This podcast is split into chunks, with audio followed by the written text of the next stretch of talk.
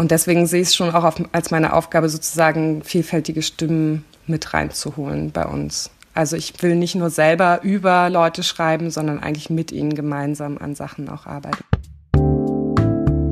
Willkommen zurück aus der Sommerpause und grüßt euch zu Folge 10 von Und täglich grüßt, unserer Jubiläumsfolge. Ich bin Tatjana und interviewe in diesem Podcast mit meiner Freundin und Kollegin Olivia junge JournalistInnen über ihren Job und Einstieg in den Journalismus. Wir wollen aufzeigen, welche Wege junge Menschen gehen, um in dieser Branche Fuß zu fassen und lassen uns von ihren Erfahrungen, Höhen, Tiefen, Wut und Mutausbrüchen erzählen, inspirieren und beeindrucken. Ist ein Volontariat immer ein Muss und wie finde ich meinen eigenen Themenschwerpunkt als junger Mensch im Journalismus? Darüber sprechen wir in dieser Folge mit Belinda Grasnick. Belinda ist 30 Jahre alt und arbeitet als Reporterin bei Krautreporter, einem unabhängigen journalistischen Online-Medium, das von seinen Mitgliedern finanziert wird. Krautreporter lebt und nutzt Crowdsourcing, um an ProtagonistInnen zu kommen und Themen zu finden. Was das konkret bedeutet und wie das in der Praxis aussehen kann, erzählt uns Belinda im Interview. Bei Krautreporter recherchiert und verfasst sie selbst Geschichten zur Einwanderungsgesellschaft. Sie ist in Ostberlin geboren und aufgewachsen. Und ob ihre Herkunft eine Rolle gespielt hat bei der Wahl ihres journalistischen Schwerpunkts, das hat sie uns im Gespräch verraten. Belinda erzählt uns außerdem, wie sie durch den Satz Sie nerven schon wieder die Nation in ihrer Arbeit als Journalistin angetrieben wird und gibt uns viele praktische Tipps mit auf den Weg. Wie findet man seine Nische? Wie setzt man sich erfolgreich mit Behörden auseinander? Und welche Rechte haben Journalistinnen bei Informationssperren eigentlich? Das und vieles mehr erfahrt ihr in dieser Folge. Wir freuen uns, wenn ihr unseren Podcast mit euren Freundinnen oder Kolleginnen teilt, wenn er euch gefällt und wünschen euch ganz viel Spaß bei Folge 10 von Untäglich grüßt mit Belinda Grasnick. Liebe Belinda, wir haben jetzt kurz nach 18 Uhr, das heißt äh, Feierabendzeit für äh, Tatjana und mich natürlich, aber auch für dich. Mhm. Du sitzt eigentlich in Berlin, hast uns schon parat, jetzt bist du gerade in Hamburg auf Besuch. Welcher Moment deines heutigen Arbeitstages bleibt dir denn besonders in Erinnerung? ja, gut, ist ein witziger Arbeitstag äh, für diese Frage. Ich habe heute äh, was gemacht, was ich schon länger nicht mehr gemacht habe, weil es eigentlich nicht so zu meinem Job gerade gehört, aber früher habe ich das öfter mal gemacht, nämlich E-Mails an Ministerien in ähm, den einzelnen Bundesländern geschrieben.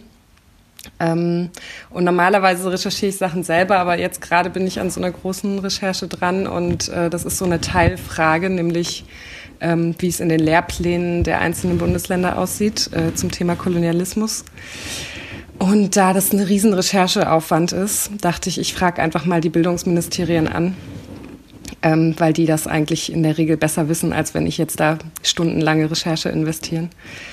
Naja, und dann ist aber natürlich irgendwie gerade das Problem, dass äh, Schulferien sind und nicht so viele Leute erreichbar sind und äh, ich dann auch gleich Rückmeldung gekriegt habe, dass sie mir das jetzt gar nicht so schnell sagen können und ich doch bitte selber recherchieren soll. Und ja, jetzt muss ich mal gucken, wie ich das angehe, ob ich ähm, das vielleicht dann doch einfach erstmal weglasse oder ja. Also ein kleiner Rückschritt sozusagen bleibt leider hängen heute. Okay, das ist natürlich schade, dass du da nicht weitergekommen bist. Mhm. Äh, klingt auf jeden Fall nach einem spannenden Thema. Wird man wahrscheinlich auch bald von lesen können, ja. hoffentlich, was daraus gewachsen ist. Ja. Ähm, Belinda, wenn man in bekannten Suchmaschinen nach dir sucht, dann stößt man ziemlich schnell auf viele Texte von dir. Zu deiner Vita findet man aber nur was auf Berufsnetzwerken. Kannst mhm. du uns einmal kurz deine journalistische Ausbildung skizzieren? Hast du dir dabei damals schon einen eigenen Schwerpunkt gesetzt?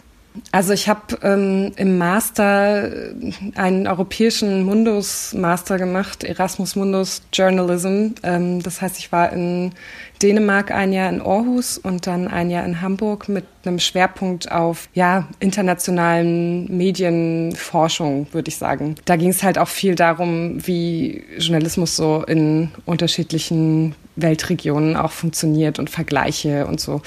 Ähm, das heißt, es war ein sehr wissenschaftlicher Fokus nicht so hands-on. Mhm. Und dann habe ich danach, ähm, ja, hat es ein bisschen gedauert, aber dann war ich ähm, beim Praktikum bei Korrektiv und habe da so ein bisschen Investigativjournalismus drei Monate lang gemacht und so ein paar, da habe ich eben diese ganzen anderen Anfragen ständig gestellt an irgendwelche Behörden und die genervt, wo dann auch irgendwann mein Lieblingszitat kam, ach, sie nerven schon wieder die Nation, ähm, was ich mir auch hingehängt habe als Motivation für meinen Job. und dann ähm, habe ich für die noch frei so ein bisschen Recherchen weitergemacht und bin dann ähm, noch einen Monat zur Taz ähm, als Praktikum gegangen. Und da habe ich äh, sehr viel gelernt auch und ähm, vor allem sehr, sehr tolle KollegInnen kennengelernt. Und äh, danach habe ich tatsächlich für so einen komischen Branchendienst im Gesundheitswesen gearbeitet, ein paar Monate. Mm, es war auch journalistisch, aber eben sehr an, an Gesundheitsdienstleister gerichtet, also äh, doch irgendwie sehr speziell. Und es hat mir überhaupt nicht gefallen. Und dann habe ich mich auf eine interne Ausschreibung in der Taz beworben, weil ich da noch Kontakte hatte. Und die haben dann gesagt, also ne, nichts für ungut, aber die Stelle ist natürlich schon, kriegt jemand anderes, aber willst du nicht als Freie anfangen? Und dann habe ich da halt als Freie mitgearbeitet ähm, im, am Online-Desk bei taz.de und habe mich dann so da langsam reingearbeitet und habe da verschiedene Projekte übernommen, Sonderprojekte ähm, für 50 Jahre 68 habe ich irgendwie dann mitorganisiert und dann irgendwann war ich eben so fest im Team und äh, da als Nachrichtenchefin und Chefin vom Dienst äh, die ganze Zeit unterwegs. Also so drei Jahre war ich bei der Taz. Mhm. Und dann bin ich im Herbst letztes Jahr im November zu Krautreporter gewechselt als Reporterin. Hattest du jemals für dich überlegt, ein Volontariat zu machen? Kam das für dich je in Frage? Auf jeden Fall. Ich habe äh, sehr viel darüber nachgedacht, ob das nicht also eigentlich notwendig ist, was wird einem ja auch irgendwie immer wieder gesagt. Und äh, ich habe da auch, glaube ich, nach wie vor manchmal Zweifel, ob ich das nicht eigentlich gebraucht hätte, das Volontariat am Ende hat es ja jetzt irgendwie doch alles so geklappt. Also ich habe mich auch auf mehrere Sachen beworben und auch auf Journalistenschulen und so. Und dann irgendwie ist es ja dann aber auch jedes Mal so ein Wurf nach hinten, wenn man dann doch wieder die Absage kriegt. Und irgendwann dachte ich dann so, ja gut, jetzt bist du irgendwie auch schon seit zwei Jahren hier bei, bei der Taz dabei. Jetzt kannst du es dir auch langsam sparen und einfach gucken, wie es weiterläuft. So. Mhm. Gab es denn, also du hast uns jetzt gerade quasi ab deinem Masterstudium deine journalistische Ausbildung erzählt. Gab mhm. es irgendwann davor denn die eine Begegnung oder ein Seminar, ein Praktikum, ein eigener Text, den du verfasst hast, der irgendwie deinen Blick auf die ganze Branche geschärft hat? Ich kann, nee, so ein Schlüsselerlebnis habe ich, glaube ich, nicht. Aber irgendwie ist es so ein bisschen klischeehaft, dass ich schon in der Schülerzeitung war und äh, das irgendwie immer toll fand, diesen Beruf. Und dann auch nach der Schule schon ein Praktikum gemacht habe bei einem, ähm, damals bei einem lesbisch-schwulen Magazin und das auch irgendwie spannend fand. Das war dann aber auch, da habe ich nicht so viel selber geschrieben, sondern auch mehr so Orga-Zeugs gemacht. Aber ja, also es hat mich irgendwie schon immer fasziniert und dann ist es ja aber auch trotzdem eine total schwierige Branche, um da so Fuß zu fassen. Und dann habe ich auch immer wieder dran gezweifelt, ob es jetzt so passt oder nicht. Aber irgendwie ist es doch dabei geblieben bei dem Traum und dann heute halt auch dabei, das einfach zu machen. ähm, mir ist gerade ein Satz, den du gesagt hast, schon vor einigen Minuten irgendwie im Kopf hängen geblieben. Und zwar, das ist dieses Zitat, das du über deinen Arbeitsplatz gehängt hast. Mhm. Äh, das, äh, ja, da ging es um das Nerven. Und ich habe mich gerade gefragt, findest du, dass gute Journalisten nerven müssen? Ja, gute Frage. Es kommt immer auf den Text und auf den, den Rechercheauftrag an. Also ich glaube, wenn man wirklich was rausfinden will, wenn es so was Investigatives ist, muss man manchmal auch echt nerven, ja. Bei anderen Dingen, die, wo man ein bisschen sensibler ans Thema rangehen sollte, ähm, möchte man vielleicht nicht unbedingt nerven, würde ich sagen. Also es kommt sehr aufs Thema an.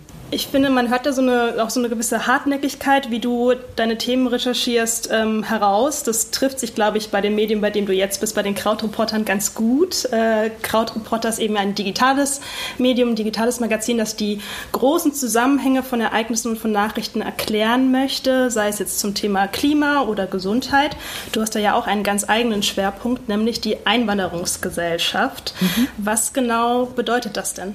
Ja, das ist äh, ja es bedeutet das, was, was da steht. Also bei Krautreporter haben alle so einen ganz speziellen Reporter-Titel und ich bin ja noch nicht ganz so lange dabei und wir haben auch lange überlegt, was das sein könnte und irgendwie ist, steckt da so eine gewisse Haltung dahinter. Einwanderungsgesellschaft, weil Deutschland eine Einwanderungsgesellschaft ist. Punkt.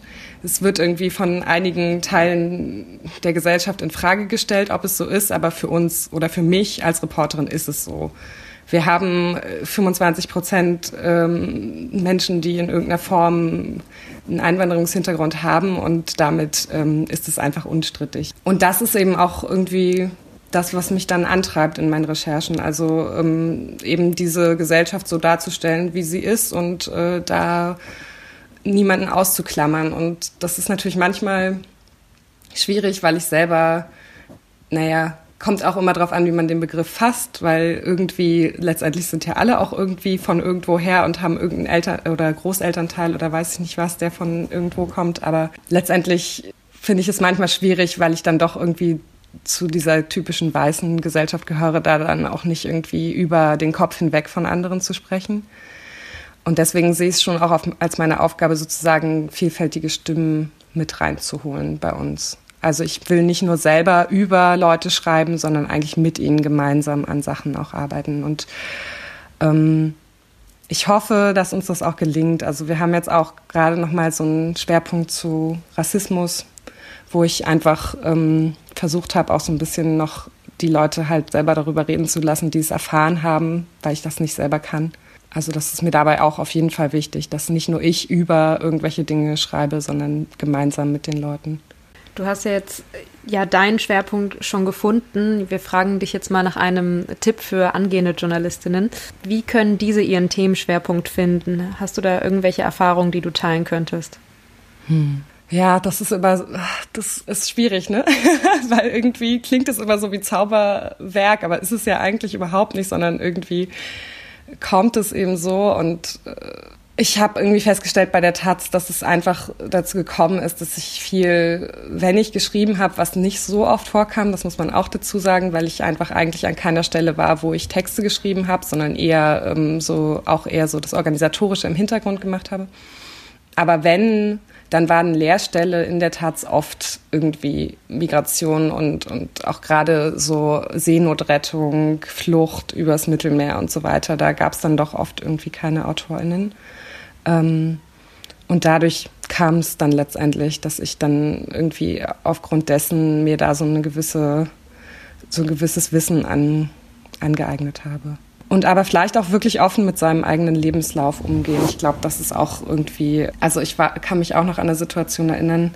Ähm, ihr hattet mich auch nach zwei Texten gefragt. Ähm, der eine davon, den ich euch geschickt habe, da geht es um meine eigene ostdeutsche Herkunft. Und ähm, da wurde ich auch weil ich eben viel auch über dieses Thema spreche, auch gerade mit westdeutschen KollegInnen. In der Taz habe ich viel darüber gesprochen und äh, da wurde ich dann eben darauf angesprochen, ob ich nicht diesen Text schreiben möchte. Und dann hinterher sagten so zwei westdeutsche Kolleginnen zu mir, ach, wie toll, dass du diese Biografie hast und darüber schreiben kannst. Und dann dachte ich so, ja, aber also jeder hat doch irgendwas, worüber er erzählen kann und was irgendwie anders ist und was man zur Sprache bringen sollte. Und ich glaube letztendlich, genau, sollte man da gar nicht unbedingt jemanden neiden, dass er jetzt das Thema hat, sondern einfach mal gucken, was sich da so findet. Und da ist eigentlich immer irgendwas, was, wo man, wo man was zu sagen möchte und was zu sagen hat auch dazu. Wir hatten uns das ein bisschen für später aufgehoben, über diesen Artikel zu sprechen. Aber wenn du gerade schon dabei ist, äh, bist, dann würde ich vorschlagen, dass wir den Blog einfach ein bisschen nach vorne ziehen.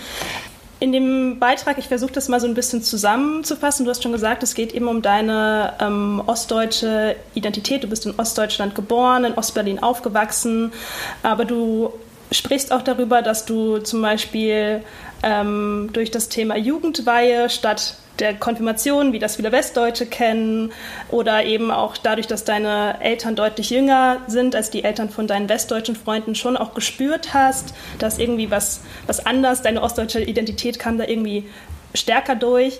Und was oder du hast schon ein bisschen erzählt, es kam so aus dem Kollegium heraus, du sollst diese Geschichte machen, aber was hat dich denn jetzt so konkret ermutigt, so persönlich eine Geschichte anzugehen? Also in dem Fall liegt es, glaube ich, tatsächlich daran, dass ich, ich glaube, das ist so eine sehr typische Geschichte, weil ich habe die mit anderen Ostdeutschen auch schon oft besprochen, dass man ja irgendwie so sein Leben lebt und gar nicht merkt, dass irgendwie man anders ist und dann kommt man irgendwo hin und plötzlich ist man doch anders als die anderen und denkt so, hä, huch, wie ist das denn passiert?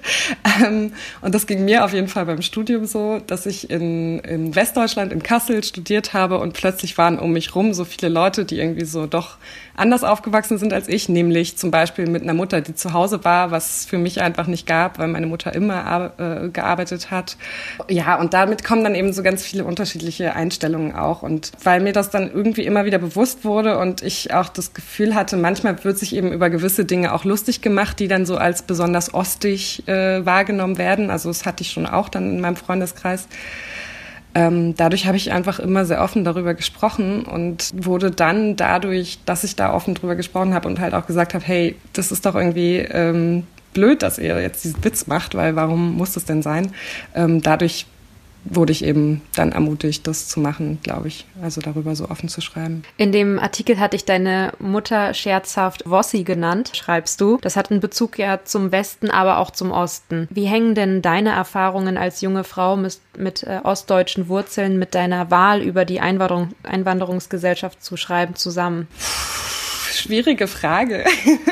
also ich glaube, genauso hätte ich mich entscheiden können, über Feminismus zu schreiben oder so. Also ich glaube, dass ähm, da gibt es viele Themen, ähm, die auch irgendwie interessant sind, weil weil es da so viele unterschiedliche Einstellungen gibt. Aber ich glaube, letztendlich hat das nicht so viel. Also dass, dass ich Ostdeutsch bin, glaube ich, hat jetzt nicht viel mit damit zu tun, dass ich mich mit dem Thema Migration so beschäftige, würde ich mhm. sagen. Habe ich nicht den Eindruck. Nee. Was hat denn denn dafür gesorgt, weil du hast es vorhin ja ähm, mehrmals betont, dass es dir wichtig ist, nicht über Menschen zu schreiben, sondern mit Menschen oder eben auch speziell Protagonisten auszuwählen, die mhm. für sich sprechen können. Was hat dich denn sensibilisiert, dass du überhaupt diese Perspektive einnehmen kannst, wenn es eben nicht deine ostdeutsche Identität war, also wie kam es dazu? Ja, doch, natürlich hat es schon was damit zu tun, dass man vielleicht auch selber gewisse Form von Diskriminierung. Ich habe eigentlich ein Problem damit, das so zu benennen, weil ich schon sehr privilegiert bin in dieser Gesellschaft, würde ich sagen. Aber es gibt eben so Situationen, in denen man als Frau manchmal doch merkt, dass man nicht ganz den gleichen Status hat. Und vielleicht hat es auch was damit zu tun, dass ich eben als Ostdeutsche manchmal das Gefühl hatte, oh, okay, jetzt gehöre ich irgendwie gerade nicht dazu. Klar. Also, dass man da so eine gewisse, so einen gewissen Unterschied äh, wahrnimmt, hat sicherlich was damit zu tun. Und dann ist es einfach so, dass dass ich das Glück hatte, auf meinem Weg irgendwie viele tolle, vor allem Frauen kennenzulernen, die eben da auch in dem Bereich gearbeitet haben und, und äh, sehr stark sich auch irgendwie für verschiedene Menschen machen. Und ähm, Kolleginnen von der Taz sind auch bei den neuen deutschen MedienmacherInnen ähm, und sind da sehr aktiv und äh, dadurch ist es auf jeden Fall nochmal stärker in den Fokus gerückt, würde ich sagen. Dann springe ich nochmal zurück. Und zwar, es geht nach wie vor über die großen Zusammenhänge, die du ja auch erklären möchtest jetzt bei den äh, Krautreportern. Das klingt im ersten Moment ja nach einer Heidenarbeit, so eine Recherche. Also sei das jetzt zum Beispiel das Thema Rassismus, wo du gerade gesagt hast, dass du da äh, daran arbeitest. Das hat ja auch so viele Perspektiven. Hm. Ähm, nimm uns da mal mit in, in deinen Alltag. Wie sieht das denn aus, wenn du dich für ein Thema entschieden hast und dich an ein Stück setzt. Wie sieht es aus und wann ist so ein Stück dann letzten Endes tatsächlich mal fertig? Ja, also wir haben auch Deadlines, insofern muss es einfach irgendwann fertig sein.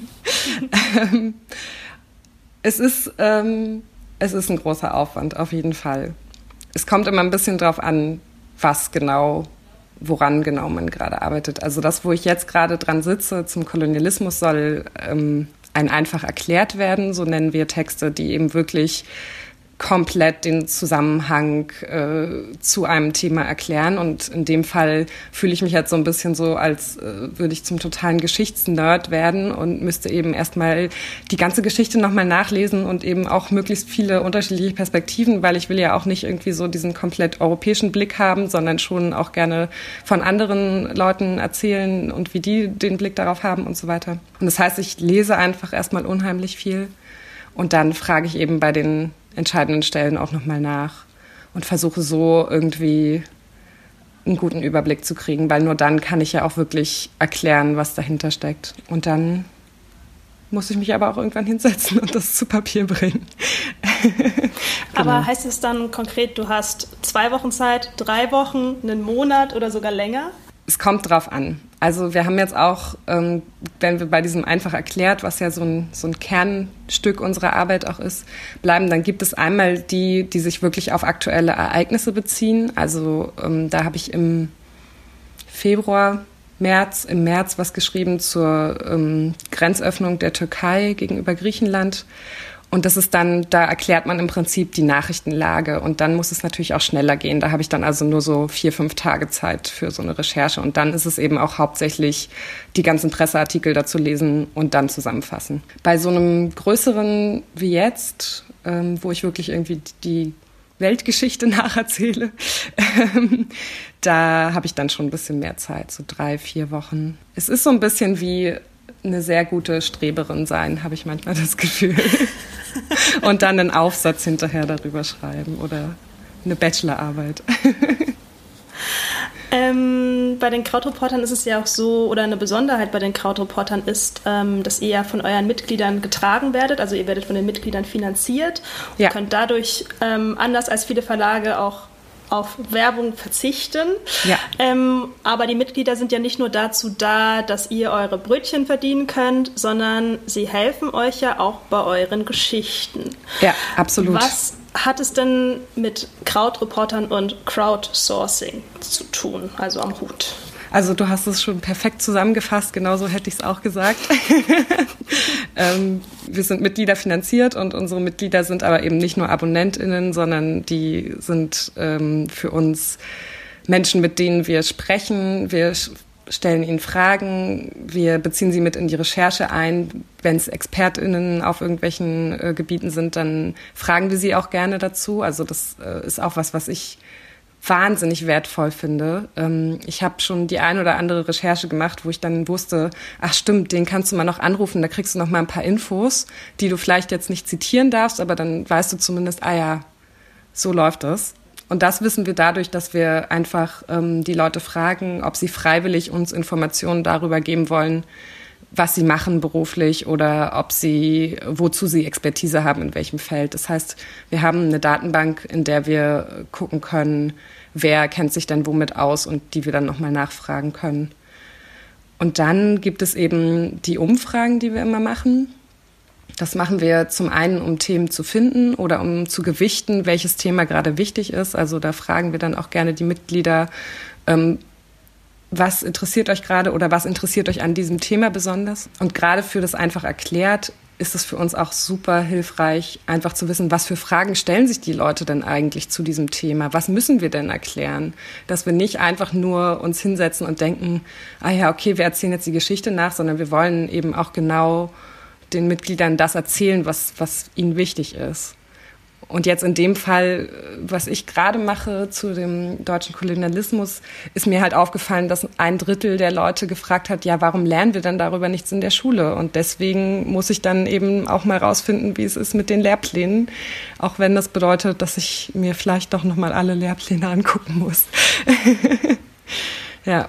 Findet ihr denn auch äh, ProtagonistInnen in eurer Community? Ja, auch das, ja, auf jeden Fall. Ähm, Manchmal kommen die von, von sich aus zu uns, aber oft ist es so, ähm, dass wir gezielt danach suchen oder äh, ja, oder dass wir eben irgendwie in der Umfrage sehen, ach, das ist ja eine total interessante Geschichte, da mhm. haken wir mal nochmal nach.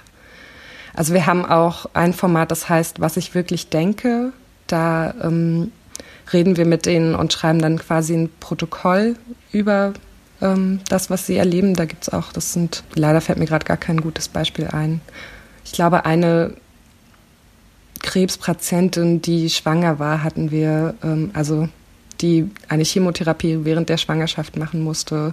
Also solche doch auch sehr tiefgehenden Themen sind dann manchmal dabei. Ja, aber das ist auch tatsächlich dafür eine super Ressource, ja.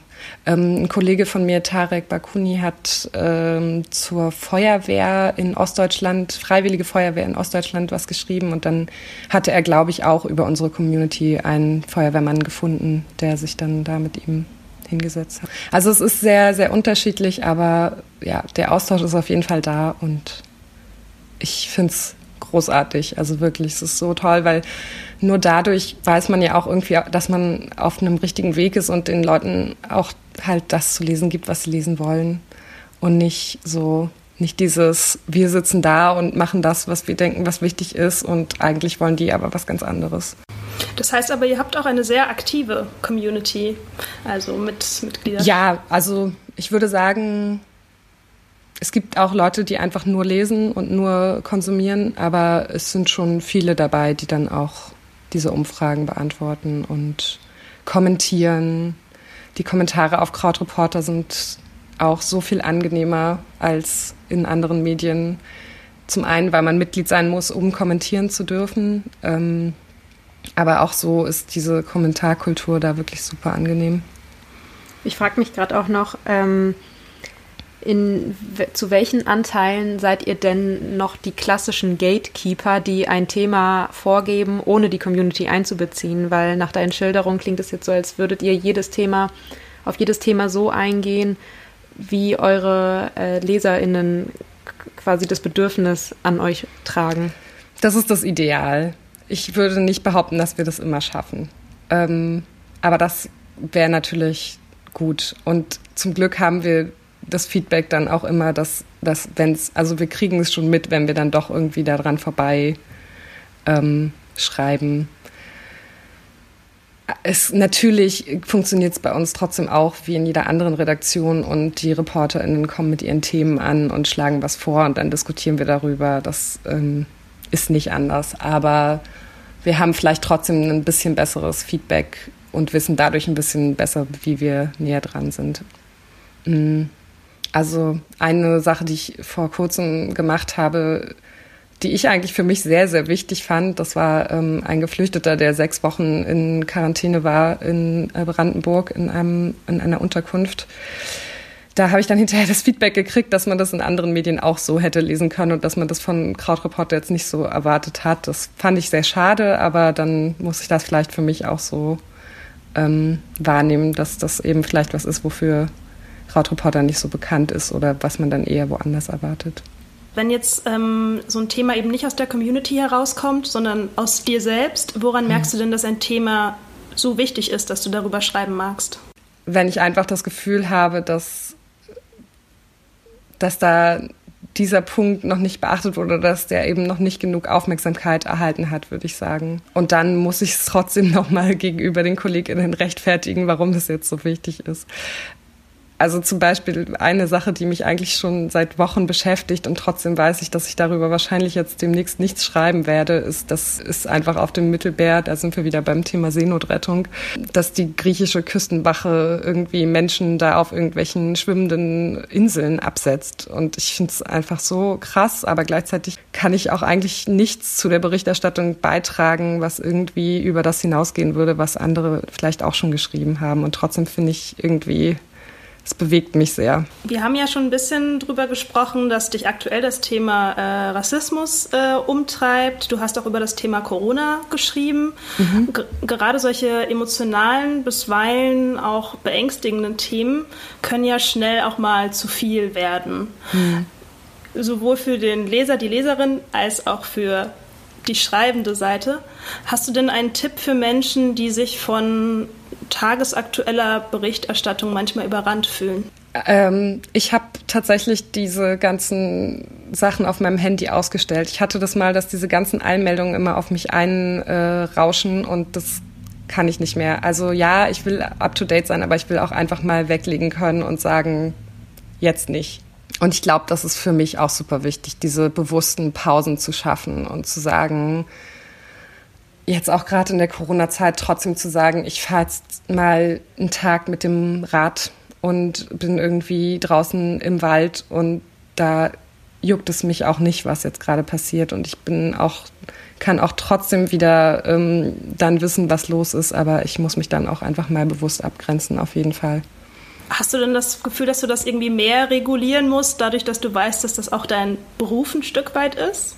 Wenn du dich so vergleichst mit deinem Umfeld, wenn da eben Menschen sind, die nicht im Journalismus tätig sind? Ja. Ja, schon, auf jeden Fall. Ich merke auch, dass es bei meinem Umfeld eher so ist, dass sie sich sowieso schon viel stärker abgrenzen, was ich ja nicht kann, weil ich ja auch aus Berufsgründen äh, dann doch wieder wissen will, was los ist. Wir wollen jetzt über einen der Beiträge sprechen, den du uns zugeschickt hast. Und äh, da ging es um das Thema Corona, aber auch um das Thema Flucht. Und zwar würden wir dir gerne einmal vorlesen, was du in die Mail geschrieben hast, als Kontext, warum du gerade diesen Artikel mhm. ausgewählt hast, damit unsere Zuhörer, Zuhörerinnen auch im Bilde sind. Und zwar meintest du, dieser Text ist wohl der schwerste, den ich bisher schreiben musste. Er ist ein Symbol für die Hilflosigkeit, die ich manchmal fühle, wenn ich über Einwanderung schreibe. Gerade weil die Politik in diesem Bereich so kompliziert und oft auch einfach menschenunwürdig ist. Und gleichzeitig spornt mich das natürlich auch an, weiter darüber zu berichten, bis sich vielleicht irgendwann mal etwas ändert. Ähm, der Beitrag trägt den Titel ähm, Das Coronavirus erreicht die griechischen Flüchtlingslager und die EU tut nichts. Wir packen den Link dazu auch unten in die Shownotes, damit die Menschen den natürlich auch nachlesen können. Ähm, ich habe den sehr stark eben als Meinungsstück wahrgenommen. Kannst du uns noch mal kurz zusammenfassen, worum es in dem Beitrag ging, in deinen eigenen hm. Worten? Er ist definitiv ein Meinungsstück und auch irgendwie super persönlich, ähm, was nicht das ist, was ich ursprünglich im Sinn hatte, als ich diesen Text schreiben wollte. Was vielleicht auch ein bisschen daran liegt, dass ich eben eher aus diesem Nachrichtenkontext von der Taz komme und ich wollte einfach ja, eher was Berichtendes, Sachliches schreiben darüber, wie eigentlich gerade die Lage vor Ort ist. Und habe aber gemerkt, das war tatsächlich so ein Punkt, da prasselte auch gerade alles so ein bisschen auf mich ein, Corona, die Einschränkungen und dann eben irgendwie zu lesen, wie, wie es in Griechenland aussieht der Text ist einfach nichts geworden. Also es hat einfach nicht geklappt und mein Redakteur meinte, Belinda, so, so können wir das nicht machen. Und dann habe ich den nochmal umgeschrieben und nochmal umgeschrieben und habe auch irgendwann so festgestellt, okay, irgendwie gibt's auch keine richtige Lösung. Also die einzige Lösung, die ich mir vorstellen könnte, wäre, dass die Gesundheitsversorgung und überhaupt die Unterbringung der, äh, der Geflüchteten auf den griechischen Inseln drastisch verbessert wird, damit äh, die sich nicht anstecken, damit die einfach ein normales, menschenwürdiges Leben dort erstmal oder was heißt Leben, die wollen ja da nicht ihr Leben verbringen, aber dass sie da zumindest erstmal irgendwie untergebracht sind. Ja, und gleichzeitig war das, das war ja irgendwie im März, April. Also da war ja gerade in allen möglichen Ländern wirklich, äh, in Italien war Lockdown und in Spanien und in Deutschland waren irgendwie Beschränkungen. Und dass es dann nicht so einfach ist zu sagen, wir nehmen die jetzt auf, ist mir auch klar geworden. Und dadurch, ja, dieser Bericht hat einfach nicht hingehauen und dann ist es eben sehr, sehr emotional und auch so ein bisschen suchend und, und ähm, nicht wissend geworden. Also ich habe auch das Gefühl, ich musste dann in dem Text einfach nochmal zeigen, dass ich auch selber nicht weiß, was die Lösung ist und dass ich es irgendwie nicht gut finde, so wie es ist, aber auch nicht sagen kann. Also ich meine, es ist ja auch nicht meine Aufgabe als Journalistin, jetzt die Lösung zu bieten. Dafür gibt es ja die PolitikerInnen, die sich da zusammensetzen und beraten. Ich bin oft nicht zufrieden mit den Lösungen, die sie im, beim Thema Einwanderung finden. Letztendlich wird es nach wie vor nicht sonderlich gut gehandhabt, würde ich sagen. Jetzt sind es ja irgendwie drei Monate vergangen seitdem und ich habe den Eindruck, dass da, dass die großen Menschenrechte Europas manchmal doch nicht so groß geschrieben werden. Du schreibst ja auch ganz am Anfang des, äh, des Beitrags, dass es der vierte, vierte Wurf dieses Artikels ist. Mhm. Äh, dem einen oder anderen ist auch äh, der Hashtag Leave No One Behind wahrscheinlich schon ein Begriff. Und ähm, Tatjana und ich, wir finden beide das Thema auch sehr, sehr wichtig. Deswegen wollten wir dir an der Stelle gerne äh, Raum einräumen, eine NGO oder vielleicht, vielleicht auch eine Petition zu empfehlen für die Hörerinnen die sich jetzt denken, wir möchten uns für die Geflüchteten stark machen. Wir nehmen einfach mal an, du hast da wahrscheinlich recherchemäßig äh, meilenweit Vorsprung vor uns beiden. Also wenn du da gerne was empfehlen möchtest, dann kannst du das gerne jetzt tun. Leider, also das wurde ich tatsächlich auch von mehreren Mitgliedern gefragt, was kann ich denn jetzt machen? Und ich muss leider sagen, nicht viel. Weil, also, äh, welche Organisation war das? Es gab eine Organisation, die tatsächlich ähm, selber privat ein Flugzeug gechartert hat. Äh, Mission Lifeline war es, genau. Ähm, um aus Moria also Menschen rauszuholen, damals im April. Und ähm, die durften das nicht. Also die waren dann schon vor Ort und die durften aber nicht losfliegen, weil sie keine Einreiseerlaubnis hatten nach Deutschland. Also es ist eben so, dass, dass dann letztendlich das doch irgendwie daran scheitert. Der Beitrag behandelt ja ein Politikum. Wir mhm. beide haben uns gefragt, was hat dich denn als Mensch, als Journalistin politisiert? Ja, gute Frage. Die habe ich mir tatsächlich auch schon häufiger gestellt und ich kann sie mir nicht so genau beantworten. Ich habe das Gefühl, dass das einfach irgendwie schon immer so war. Ich war mit meinen Freundinnen mit 14 gegen den Irakkrieg demonstrieren. Das ist das erste politische, woran ich mich erinnere, was ich getan habe. Aber irgendwie war da immer irgendwas und ich habe mich für verschiedene NGOs engagiert während des Studiums und so und irgendwie war das auch immer, immer präsent.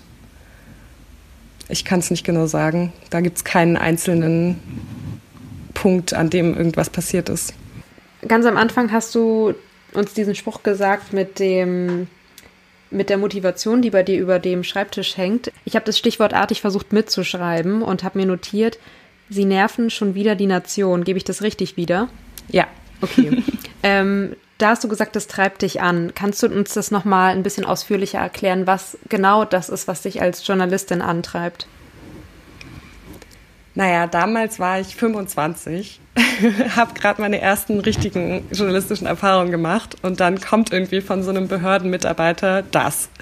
Und das lag irgendwie daran, dass ich eben in jedem Bundesland angerufen habe und dann war das irgendwie das dritte Bundesland, in dem ich angerufen habe und die sind irgendwie alle untereinander vernetzt und dann haben die sich schon Bescheid gesagt und deswegen kam dann dieser Satz. Und ja, ich glaube, letztendlich geht es eben genau darum, dass, dass man irgendwie mal so ein bisschen Klarheit in so solche Geschichten bringt und da das irgendwie ordnet. Ich habe, ähm, ja, das Buch habe ich noch gar nicht zu Ende gelesen, aber ähm, das Buch Eine kurze Geschichte der Menschheit angefangen und da geht es darum, dass ähm, also dass Gerüchte eigentlich der Grund sind, warum Menschen so gut kooperieren können und dass äh, JournalistInnen eigentlich die ultimativen GerüchteerzählerInnen sind. Und irgendwie fand ich das total nett. Also das irgendwie geht es ja auch darum, dann eben Macht und äh, Zusammenhänge zu erklären und, und aufzudecken und so. Aber letztendlich ist eben auch alles beruht irgendwie auf, auf so Erzählungen. Auch Politik beruht letztendlich auf Erzählungen und, und das finde ich irgendwie total spannend und da zu versuchen reinzublicken und durchzublicken, ist irgendwie eine Aufgabe, die mich auf jeden Fall antreibt, würde ich sagen. Bevor wir jetzt Richtung Ende ähm, zusteuern, habe ich tatsächlich noch eine Frage, gerade dadurch, dass du ja schon relativ viel Erfahrung damit hast, ähm, dich mit Behörden auseinanderzusetzen. Und ich glaube, das könnte auch für unsere Zuhörer, Zuhörerinnen interessant sein. Wie hast du einen Tipp gerade wenn du auf Behörden zugehst, du sagtest, du hattest mal den Fall, die haben sich untereinander abgesprochen und wollten dann nicht, äh, nicht, nicht rausrücken. Es gibt natürlich ja auch sowas wie Auskunftsrechte, die man mhm. ja auch als äh, Normalbürger hat. Ähm, hast du da irgendwie einen Tipp für Journalisten, Journalistinnen, wozu sie sich mal schlau machen sollten, wenn sie zum Beispiel an so eine Informationssperre irgendwie geraten? Mhm. Also es gibt ja einmal das Informationsfreiheitsgesetz und dann gibt es noch die Landespressegesetze. Ähm, die sollte man so ein bisschen kennen. Als Bürgerin hat man äh, Rechte, Informationen zu erlangen, muss man zum Teil bezahlen, wenn man die Informationen bekommen will. Das ist auch zum Teil echt teuer.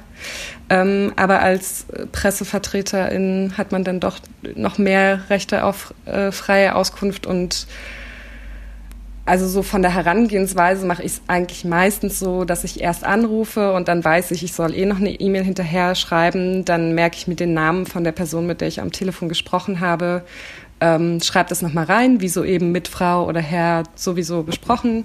Und dann schreibe ich da meine Anfrage rein. Möglichst klar formuliert, möglichst irgendwie, wenn ich mehrere Fragen habe, nummeriere ich die durch, damit die dann auch direkt so chronologisch darauf antworten können.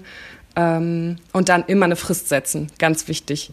Äh, sonst kommt da einfach nichts, sondern sagen, ich hätte gern bis Donnerstagabend 18 Uhr eine Antwort.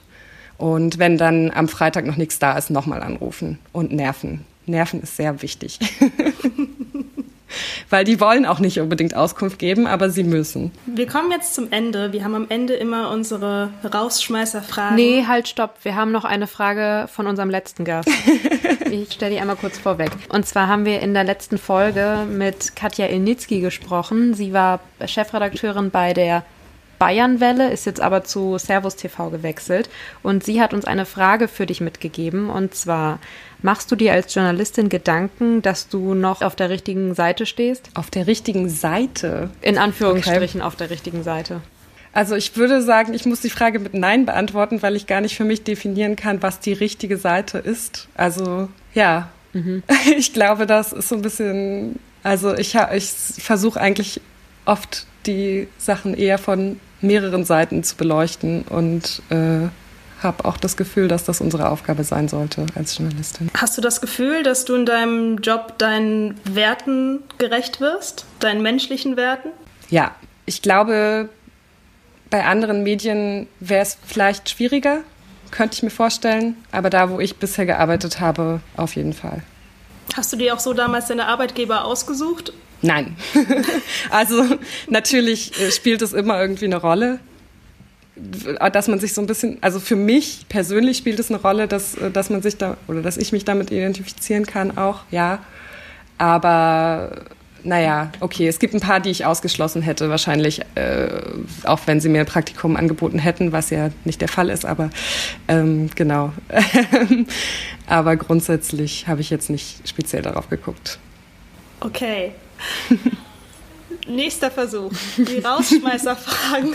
Ich hoffe, ich habe jetzt nichts vergessen, Tati. Alles gut. Ähm, ich stelle ich stelle einfach mal die erste Rausschmeißerfrage. Und zwar, was möchtest du als Journalistin bewegen? Ganz leichte Frage.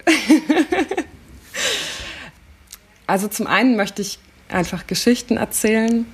Ich möchte äh, versuchen, die Welt ein bisschen abzubilden und vielleicht Leute zum Denken anregen. Ich glaube, das ist eine gute Sache. Was aus deiner Kindheit in Ostberlin macht dir heute als Erwachsene noch richtig viel Freude?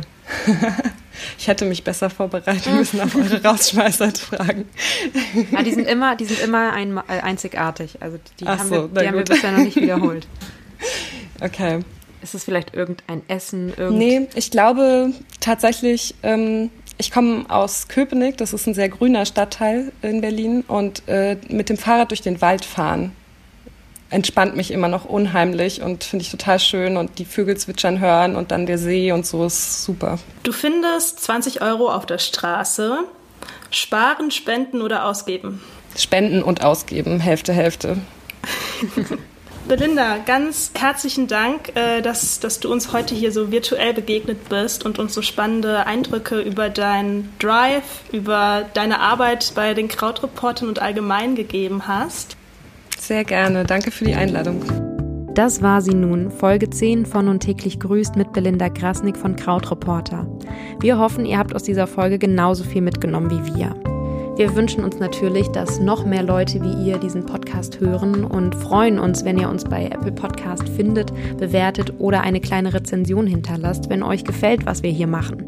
Auch auf Social Media sind wir aktiv, besonders bei Instagram. Dort findet ihr uns unter täglich grüßt mit ausgeschriebenen Umlauten und Doppel-S. Wir treten super gerne mit euch in Austausch und freuen uns über eure Nachrichten, Feedback, Verbesserungs- und Gastvorschläge. Und nochmal vielen Dank an Belinda für das tolle Gespräch und euch fürs Zuhören. Bleibt gesund, genießt den Sommer und bis zur nächsten Folge. Tschüss!